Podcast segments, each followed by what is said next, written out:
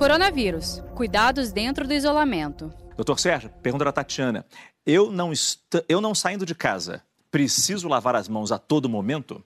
Essa é uma boa pergunta e de difícil resposta. Teoricamente, não. Mas a gente fica manuseando ah, os objetos onde a gente senta, onde a gente trabalha.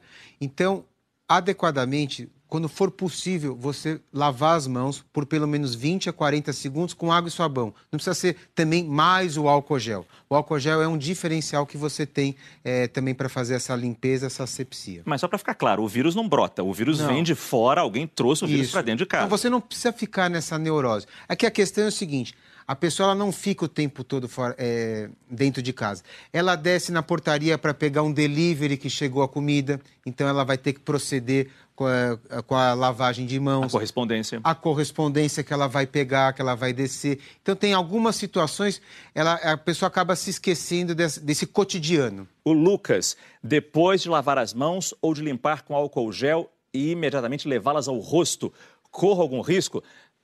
Não tem que levar o rosto nunca, né? Teori... Nem limpo nem sujo. Teoricamente, não.